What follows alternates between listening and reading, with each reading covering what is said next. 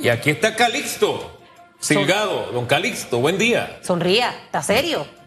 Buenos días. ¿Cómo ¿Qué tal? está? ¿Cómo está? Don Hugo, don Susan. ¿Cómo le va? Nosotros contentos de tenerlo. Usted ahorita mismo está más famoso que el Conflay. Aparece en meme, aparece por aquí, aparece por allá. Ahora yo quiero mi foto, mi selfie con el señor Calixto. Usted, eh, eh, usted sabe en este momento cómo está su, su, su, su, su fama. Eh, eh, empezó en, esta, en este tema político, señor Calixto, y yo no sé si sus expectativas eran eh, lograr lo que ha logrado con un presupuesto bajito de 700 dólares, casi salario mínimo, eh, y logró 9 mil votos, casi lo mismo que Pedro Miguel González. Sí, ¿verdad? Sí, por ahí estuvo. No, Ajá. no, don Sí. Pedro estuvo un poquito más, pero Un poquito cuánto. Un poquito más. buenos, güey. buenos días, gracias por la oportunidad y la reflexión que hacía usted al inicio de su programa sobre alejarse de, de las cosas negativas. Sí, hay que alejarse del vampirismo emocional. El Vampirísimo. vampirismo emocional. Emocional. ¿Eso existe en política? Sí existe. Oh, Sí existe. Por eh, ejemplo. Es aquellas personas que, como bien lo decía Susan, tiene un negativismo, Ajá. a todo le pone un pero, esto no se puede hacer porque hay que planificarlo así cuando el camino es corto. Entonces, eh, sí, mis 700, antes yo lo había hecho. Voy a hacer lo que se hace en un tribunal cuando, cuando uno va a presentar una prueba. Vamos a poner como ejemplo a Susan como la, como la fiscal. Pero no usted como No la ponga de fiscal, yo, hombre. yo hice esto mucho antes. Ajá. Y aquí están mis propuestas. Y yo la titulé ¿Cómo gastar sin gastar? Y se la dejo porque estas propuestas, Ahora no la pasa. estas propuestas yo se las voy a entregar y se las voy a devolver al, se las voy a entregar en nombre de la gente que yo caminé al candidato ganador eh, Gabriel. Carrizo. ¿Desde cuándo, señor Calixto, y para entender un poquito, para que me cuente de usted, quién es Calixto Silgado? Eh, ¿Cuál es su profesión? ¿Dónde vive? ¿Y en qué momento usted tomó la decisión de ir a estas primarias, entendiendo que tenía un contrincante muy fuerte, el actual vicepresidente, a un presidente de la Asamblea Nacional de Diputados y a un exsecretario general del Partido Revolucionario Democrático. Es decir, que usted iba contra varios Goliaths, por llamarlo de alguna forma. Para que me cuente quién es usted, cuántos años tiene, dónde vive, su profesión y en qué momento nace todo esto. Mire, yo, yo nací en Boca de Cupe, Darién, provincia del Darién. Eh, a los 12 años mi padre vino a Panamá, nos trajo. Mi padre eh, aquí se empleó, fue empleado de, de la, de la DIMAU ahora. Antes eso, allí. Llegaba a las 12 de la noche. Siempre porque trabajaba en el turno de barrendero en la noche. Nos hicimos parte del proceso Torrijita desde los 16 años en el corregimiento de Curundú. De Curundú, eh, ya siendo mayor edad, nos hicimos dirigente estudiantil de la Federación de Estudiantes de Panamá. Y a través de la Federación de Estudiantes de Panamá conocimos la República, conocimos las distintas provincias con las jornadas voluntarias de trabajo en la época del general Torrijos. Nos tocó tener la suerte de ir a Divisa cuando el general Torrijos vino a entregar el tratado Torrijos Carter al estudiantado y fue en su famosa frase cuando dijo eh, eh, bien pendejos serán si se dejan quitar lo conquistado. Y de allí, eh, como dirigente estudiantil, igual en la universidad, sencillamente nos hicimos abogados. Soy padre de cuatro hijos, gracias a Dios, todos universitarios y todos ya eh, profesión, dos abogados, una doctora y Wow. otra dedicada a la arquitectura, eh, ingeniera industrial que le llaman a eso. Y lo hicimos fuera de la fila del gobierno. Yo eh, en el 89 fui candidato por el PRD en mi provincia en Darién. Nosotros ganamos las elecciones, pero bueno, fueron las elecciones que se anularon por parte de, del gobierno en ese momento. Yo fui gobernador en mi provincia, producto de que yo representaba un grupo de jóvenes de la provincia del Darién y eh, en un momento eh, se requería el gobernador y yo estaba ahí en ese momento con el grupo y, de ahí el diputado Lino Guainora en ese entonces fue el que me recomendó como tal. Fíjese lo que usted ha dicho en pocos minutos de, de su andar, ¿no? Dirigente estudiantil de la Federación de Estudiantes de Panamá, eh, gobernador, candidato en el 89, pero hoy usted es un fenómeno principalmente en las redes sociales. ¿A qué, ¿A qué cree usted que se debe esa popularidad que de pronto ha tenido del domingo hacia acá? La verdad que no, no lo sé, yo simplemente he recibido el VAT. Quiero agradecerle a las redes sociales que fueron los que nos empujaron. Quiero agradecerle a ustedes los medios, a los que criticaron, a los que no criticaron. E- ese es el derecho. Yo creo que los medios, ustedes los medios son, son el verdadero control social Sí. que se requiere en una sociedad. Pero, pero fíjese que en medio de lo que vivimos en, en la sociedad en este momento y el momento político, a mí lo que me llama la atención es que, si bien es cierto, se han hecho memes, se han hecho bromas, todas han sido en buen plan, como que usted le ha caído bien a la gente, por decirlo de alguna manera, don Calixto. Se los agradezco. El Obama panameño le llaman.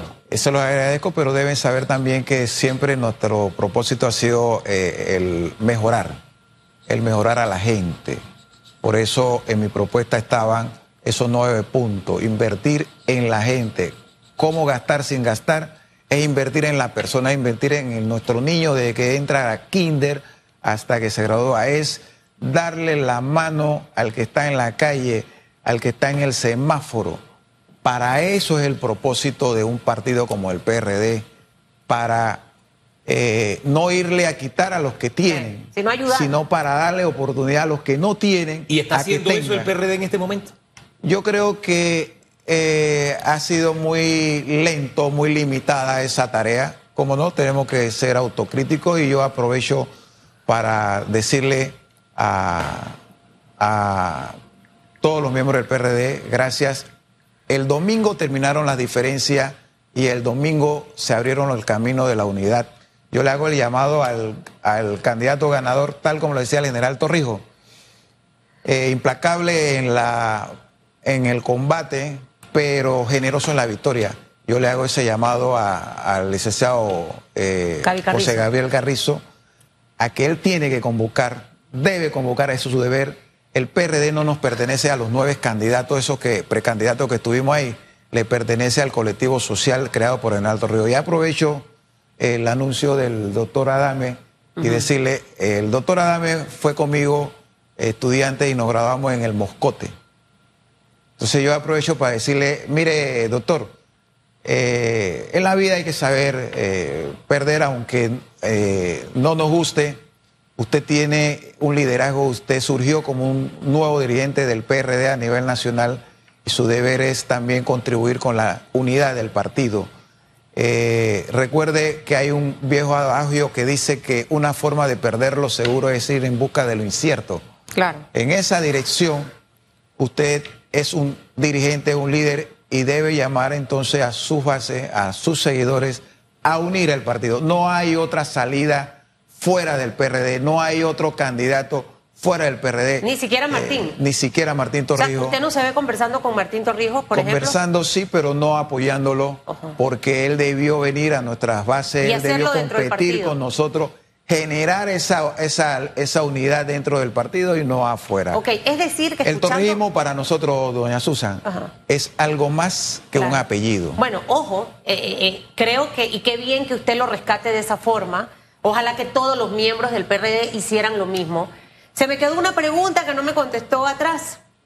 ¿Por qué nació ese interés suyo de ir y correr con, contra estos tres candidatos? O sea, ¿qué lo motivó? Siempre hay algo, algo que motiva. ¿Qué fue lo que hizo que Calixto dijera, yo voy a participar? ¿Por qué? ¿Por qué? ¿Por qué? Hubieron cuatro, Sincero, hubieron sincero. cuatro compañeros que me llamaron en el último minuto y me dijeron, "Ey, inscríbete porque nosotros hemos venido hablando de una propuesta educativa, reforma judicial, plan urgente de trabajo, eh, protección a la propiedad panameña y lo hemos venido diciendo desde diciembre del 2019 y como que caía en oídos sordos para todo el mundo, tanto para el sector del Ejecutivo como para eh, Dentro de su propio Partido político. Sí, claro. Eh, y en consecuencia. ¿Quiénes fueron esos cuatro amigos? ¿Se puede saber? ¿O son personas no conocidas? no, no, son abogados. Ok, no son del CEN ni nada parecido. O sea, que fue por interés propio que usted se fue y se inscribió días antes de que cerrara no, el proceso. el mismo día. Que el se estaba mismo día. En hora de la tarde. ¿Y de verdad usted gastó 700 dólares, señor Calixto?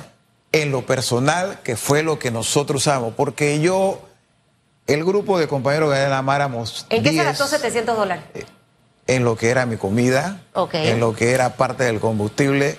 Porque yo le dije a ellos. ¿Y no le pedían nada en la calle? Porque usted sabe que el clientelismo ahora está Sí los pedían, pero nosotros le decíamos que ese no era nuestro propósito. En el PRD hay mucho clientelismo. ¿Usted qué piensa de esto? Mira, sí lo hay, pero yo pienso que ese clientelismo eh, se debe más que nada a ese concepto de que yo te ayudé y por lo menos requiero de ti el saludo. Entonces te olvidas de mí, me cierras el teléfono, nunca tienes un minuto para hablar conmigo. ¿Eso pasa actualmente? sí, en todo. Y ahora que tú vienes a buscar mi voto es cuando yo siento la oportunidad de, pedirte de utilizarte. Entonces hay que hablar con la gente. Okay. ¿Con quién se ve usted conversando? No sé si con el señor Cristiano. Pareciera que no le veo muchas ganas de conversar con el actual eh, ganador, con el señor José Gabriel Carrizo. No, Pareciera. Mira, yo felicito al ganador. Nosotros no tenemos otra vía eso tiene que darse. Ok. ¿Ya? Él ganó, nosotros tenemos que apoyarlo. Aquí es lo que decía el general Torrio, un centímetro en la dirección contraria son kilómetros hacia atrás. ¿Cuándo tiene que hacer esa movida? Si estuviésemos jugando el ajedrez, señor Calixto, del actual vicepresidente, de precisamente buscar la unidad. Lo decía Danilo eh, Toro el día lunes aquí entre más días pasan, la cosa puede complicarse. O yo no sé si hay que dejar que los días pasen para que se quite la rabia. No, no, no, no, no, no. Eh, eso debe ser ya. ¿Ya cuándo? Eso, de aquí al lunes, de aquí a la semana, definitivamente no deben pasar los días. usted no le puede dar eh, espacio a los morbos, usted no le puede dar espacio a, a fortalecer los resentimientos. Fue una competencia las reglas estaban allí, no nos favorecieron. El que tenía mayor capacidad de controlar lo hizo. Eh, bueno, esas son las reglas. Para adelante vamos a cambiarla, para adelante vamos a horizontarla. Eh, el que tenía la capacidad de controlar lo hizo, es decir, fue una competencia en la que no hubo igualdad, hubo control. No, eh, cuando te digo el que tenía capacidad de controlar lo hizo es porque esa es la regla. Mira, eso ocurrió cuando el doctor Valladares fue candidato a presidente, él era el secretario y eh, la estructura del partido está hecho para eso. Cuando Martín Torrijos fue candidato, igual. Cuando la compañera Balbina eh, fue candidata, igual. Porque la estructura del partido. se había roto eso, supuestamente. Es que ahí está eh, la diferencia que hizo Nito. Es decir, él no era miembro del CEN, no era nada. Ahora ocurrió, volvimos al sendero anterior, al sendero anterior en que el que estaba en los cargos, eh, por aquello, ese viejo adagio de que la línea, la línea es algo que está en nuestro sheet y si tú lo sabes usar, lo usas. No es, mire, los votos en blanco, los votos en nulo reflejan un sentimiento y un mensaje de que no me convencieron incluyendo. Yo no pude llegar a muchos de ellos. Probablemente haber llegado a muchos de ellos me habrían dado el voto. oiga, ahí hay que hacer una diferenciación. Quisiera que hablara de los votos en blanco y también de las urnas preñadas. Pero iniciemos con los votos en blanco.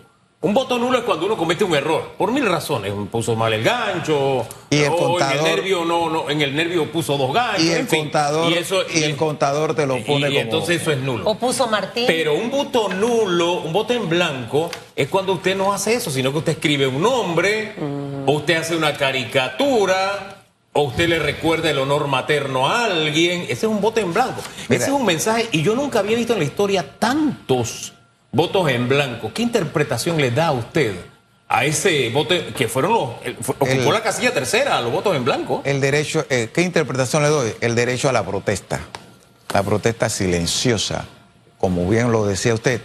Eh, no me gusta lo que estás haciendo, pero no tengo la oportunidad o no tengo el valor de decírtelo o tengo limitaciones para decírtelo, entonces te lo digo en la urna. Oye, pero usted tiene que estar bien bravo para coger un domingo de su tiempo moverse a un lugar, votar y tomar la cita.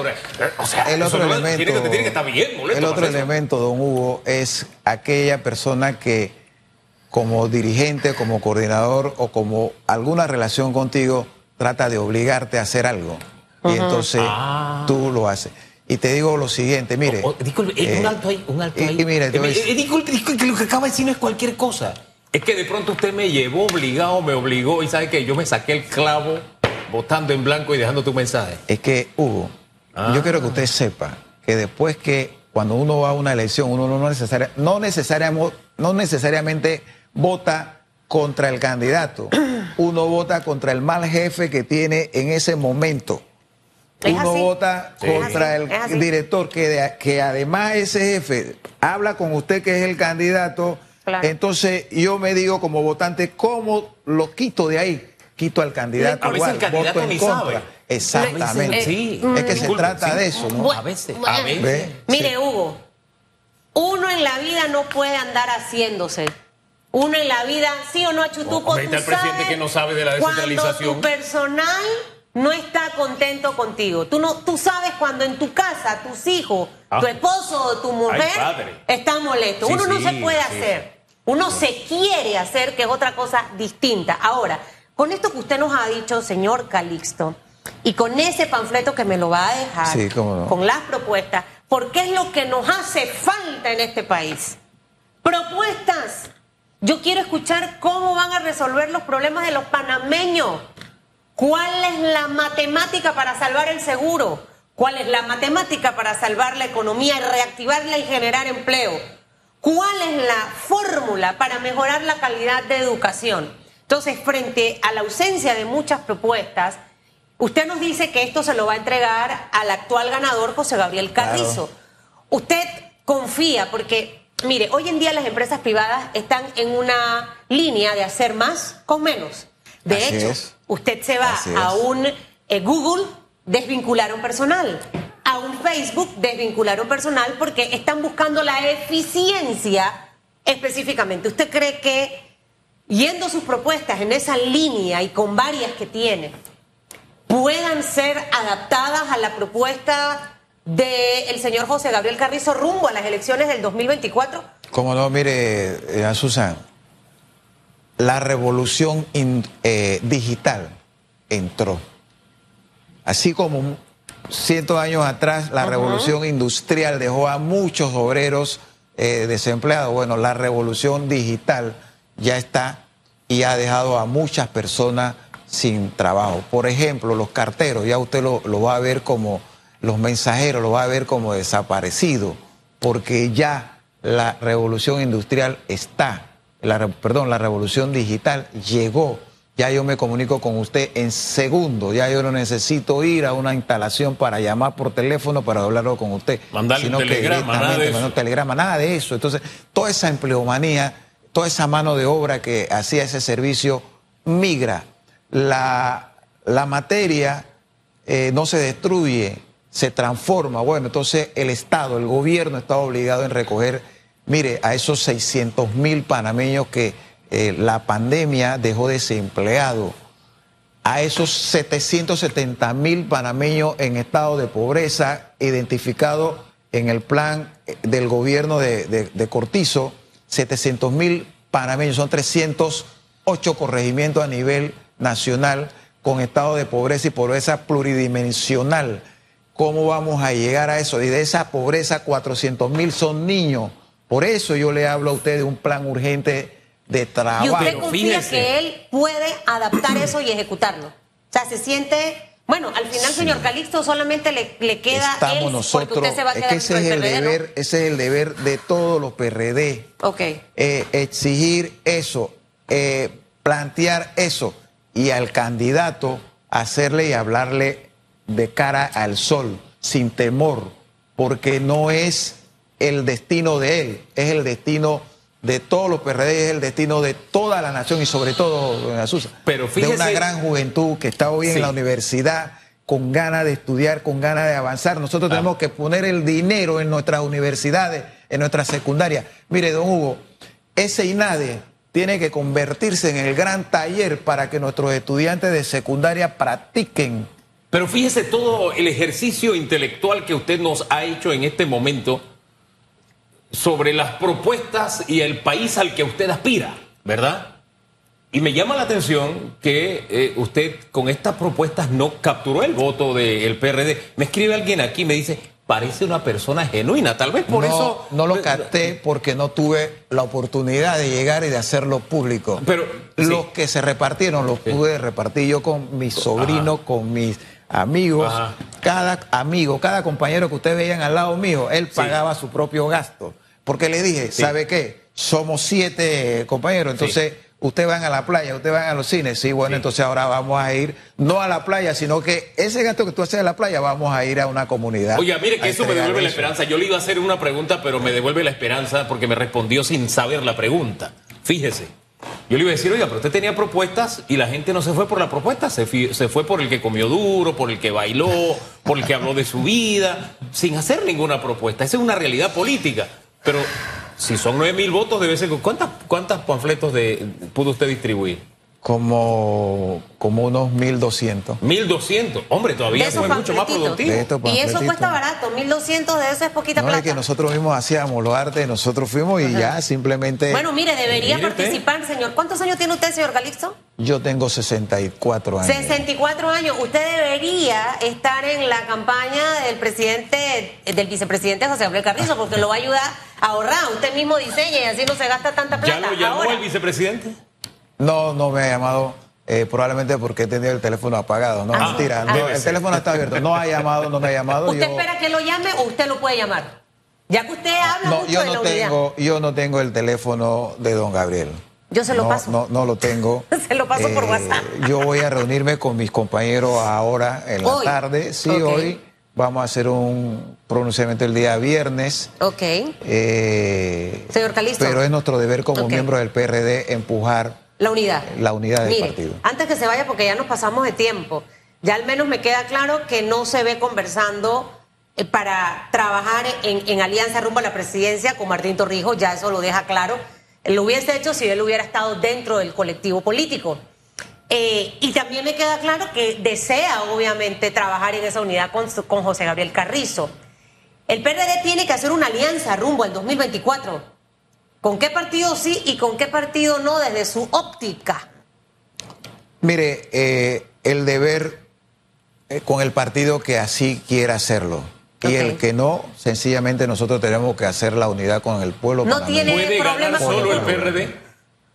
Yo creo que el PRD sí puede ganar solo, porque nosotros tenemos 700 mil miembros de este partido y debe saber usted que muchos de nuestros hijos, de nuestra familia, no están en el PRD, Pero sí en nuestros, ¿Y nuestros Martín llamados. Cortijo no puede dividir esos votos? Esa pregunta que usted me dice, sí, yo creo que al final del camino eso es lo que ocurriría. Eh, no quiero ser peyorativo, pero sí eh, sería como el mordisco que te da el tiburón cuando tú estás nadando, pero que no te hunde. ¿Qué Ese sería, Logras- ese sería el papel de Martín. dice logras llegar a la playa, logras salir. Mire, eh, O sea, el tiburón sería. Martín. E- Ese es el papel de el- Martín. el- Eh, explíquemelo Sí, un sí, por poquito. favor. pues, que ese no- que no- mordisco, esa metáfora, por favor, ese-. Ese ¿A quién mordisco que refiere? tú estás nadando contra todo Ajá. y vas huyendo, pero el tiburón logra arrancar de un pedazo porque el PRD no se va a ir a votar con el Partido Demócrata Cristiano eh, o con el PP. El PRD no se va a ir detrás del compañero Martín por el solo hecho de que sea el hijo del general.